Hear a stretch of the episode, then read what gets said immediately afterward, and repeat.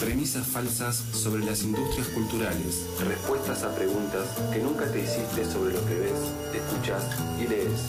Nadie sabe cómo se hace la cultura hasta que se rompe.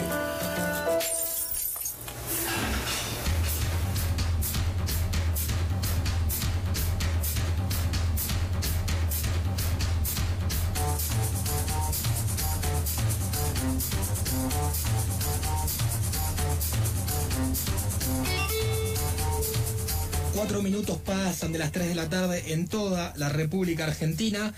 Y como todos los jueves a las 15 o minutos después de las 15 llega el momento de hablar de industrias culturales en la ciudad de Buenos Aires. Y para eso le damos la bienvenida a nuestro compañero Santiago Can que nos viene a hablar de la cuestión. ¿Cómo va Santi? Hola, ¿qué tal, eh, Mauro? Todo el tiempo. ¿Cómo, ¿Nos escuchás bien vos? Yo lo escucho bien, ¿eh? Perfecto. O- ok, estamos, te escuchamos un, un poquito bajo, ahora te escuchamos mejor. Santi, ¿de qué vamos a ir hoy? ¿O por Bueno, dónde? tenemos dos, dos lineamientos, en realidad de un, un lineamiento de, de un tema que quiero que visibilizar un poquito, quiero contarles un poquito, y otro es un, un follow-up, un contarles una actualización de alguna información que fue surgiendo en estos días a partir de algo que charlamos la semana pasada. Arranco por eh, los premios municipales. ¿Escuchaste alguna vez hablar de los premios municipales de literatura? ¿De qué municipio? Ahí va, hola. Eh, y es una buena pregunta esa. Ahora se conoce, eh, vieron que estamos hablando tanto de, del AMBA, de la provincia y de la ciudad, como si fuera la única ciudad que existe en nuestro país, la ciudad con mayúscula, la ciudad de Buenos Aires, también conocida como la municipalidad de Buenos Aires hasta la constitución del 94, que no hace tantos años.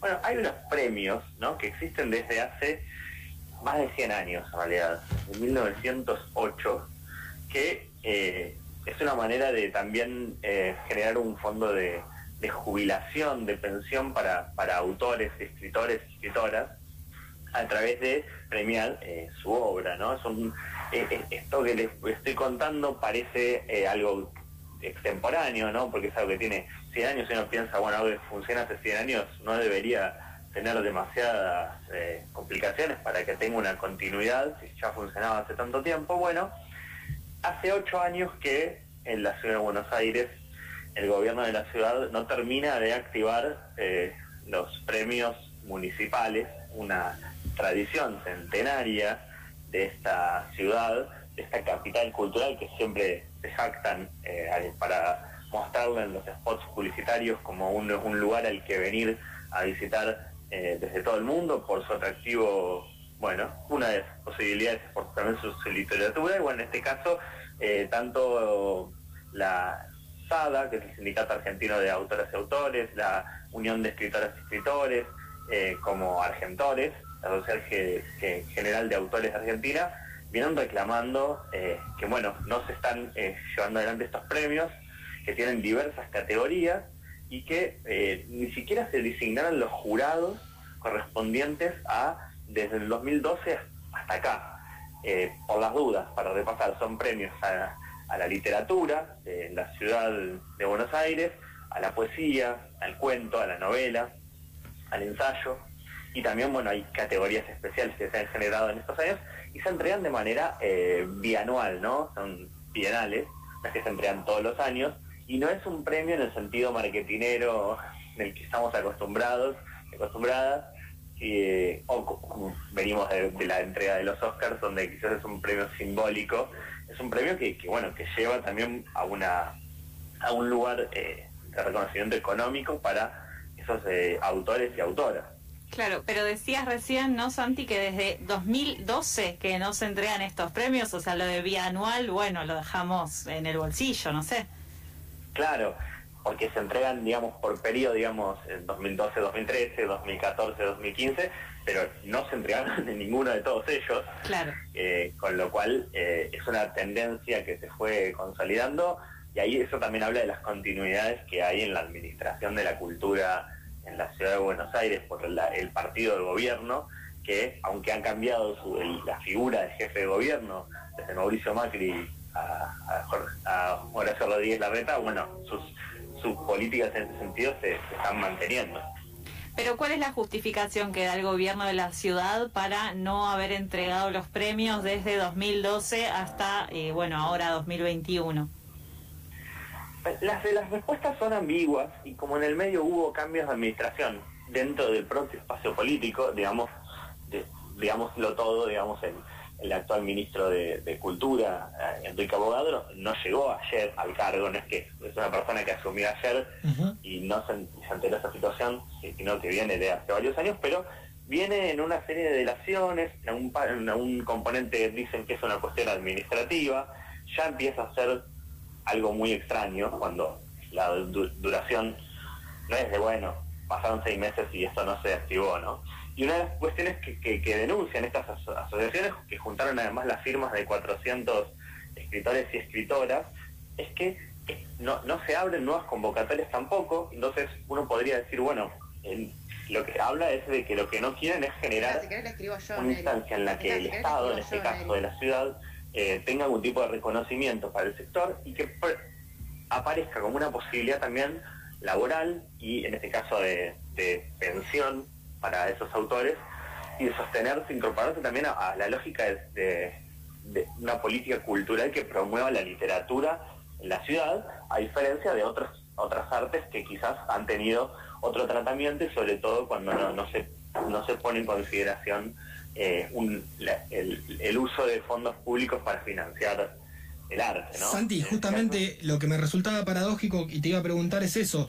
Hay un tratamiento, como por ejemplo con otro tipo de arte, como es el cine, con el Bafisi, que hace un poco gala de toda la parafernalia que, despliega y lo utiliza como marketing político, digamos. ¿Por qué? La, en la literatura no y en la cinematografía sí. ¿La literatura no es, no es marketinera, digamos? ¿Puede ser la conclusión?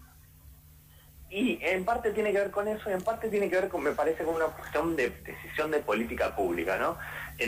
Cuando vos bien decías la del Bafisi es también pensando en un festival, en un evento situado, en algo que en general está asociado a contratos basura, a formas de contratación, que a veces están, el resultado es muy muy interesante y muy atractivo, pero la forma de trabajo de, de la que se llevan adelante son muy precarias, y acá estamos hablando de que estos reconocimientos lo que terminan generándole es una renta mensual a esos eh, beneficiarios de los premios, ¿no? Se convierten en eh, beneficiarios de un monto que hoy equivale a 42.200 pesos, ¿no? Y eh, son en este momento 558 personas las que cobran esas pensiones por parte del, Estado porteño, fue 100 años, ¿no? Ni con este son 500 personas que tienen esta, esta renta del día de ayer después de 100 años de, que exista este premio, y hace 8 que no quieren sumar a más eh, autores y autoras a esta nómina, y sabemos bien que por el tipo de, trabajos que son eh, los trabajos vinculados a la escritura y a la literatura, no son trabajos que generen un ingreso fijo, sustentable, como para que un autor o una autora se pueda dedicar simplemente a ser escritor o escritora. Y entonces tener la ausencia de este, que era uno de los pocos mecanismos que muy modesto, porque obviamente abarcaba muy, muy, muy pocas personas, daba cierta aspiración a que el Estado contuviera o financiara eh, alguna forma de tener un ingreso para autores y autoras prestigiosos de nuestra ciudad. Claro, entonces la, la, conclusión es que es una mera cuestión de caja, porque la verdad que 42.200 pesos multiplicado por un poquito más de 500 personas no es un presupuesto recontra grande que están destinando y bueno, no hay una política pública que mm, no tenga estos fondos. Digo, el Bafisit se le destina, como decís vos, tiene una cuestión marketinera y una cuestión de contratos que le hace, le hace entrar cierto dinero o, tener un rédito político. No sé, pienso en la Bienal de Arte Joven también que se difunde por todos lados. Son 42.200 pesos, no es tanto. O sea, hay una decisión política de no destinar un par de mangos, porque si estamos hablando de la caja de la la jurisdicción más rica del país, que no quiere destinarle una módica suma al desarrollo o por lo menos el mantenimiento, que ni siquiera es el mantenimiento de por vida, sino que es una pequeña ayuda, un, un, un empujoncito a la literatura, eh, es mera decisión política. Sí, la, ciudad obviamente que responde con que, bueno, que sí, sumarle a todos los años una cantidad de dinero para financiar estas prácticas eh, le, genera una situación de caja lo dicen en off, obviamente, porque no pueden decirlo de manera pública porque queda horrible, pero además lo que no dicen es que eh, este tipo de premios también prestigian a la ciudad y podrían ser pensados en una, en una política mucho más amplia y que además en este premio lo han ganado también, no sé, Alfonsina Stone y eh, Borges, Alt, digo, eh, Borges y Alt salieron creo de segundo y tercero en un, año, digo, estamos hablando de que es un lugar que también puede usar, utilizarse como una plataforma para visualizar un tipo de expresión artística que quizás no tiene otras eh, otras formas de financiarse de manera tan tajante como puede ser el cine, que tanto hablamos en esta columna, que tiene otras formas de financiarse y de generarse un esquema de trabajo y generalmente colectivo. Y bueno, para los autores y las autoras es mucho más complicada la situación. Claro, claro, claro. Eh, Santi, dijiste dos cosas. Dijiste por un lado los premios municipales y por el otro lado dijiste algo así como un follow-up que no tengo la más pálida idea de qué significa. Perdón, me mandé una cipalleada. eh, pero quería decirles que, bueno, la semana pasada hablamos de los cines porteños de del barrio Belgrano que habían cerrado. Eh, y que, bueno, una de las propuestas que había surgido era de por parte de organizaciones de, directores y directoras pidiendo que el Estado se haga cargo de esos cines. Eh, hubo una reunión por parte del, del Inca, de, Luis Puenzo, con, uno, con una de las salas, las salas que pertenecen a la, cadena multiplex, y en ese caso lo que se lo que parecía interesante de ese encuentro, que todavía no se, obviamente no se concretó nada, los tiempos, sobre todo de las cuestiones de administración nacional, como para poder comprar o financiar un cine, no van a ser de un día para otro, tiene que salir eh, del presupuesto que ya de por sí sabemos que fue bastante diezmado para este año y para años futuros.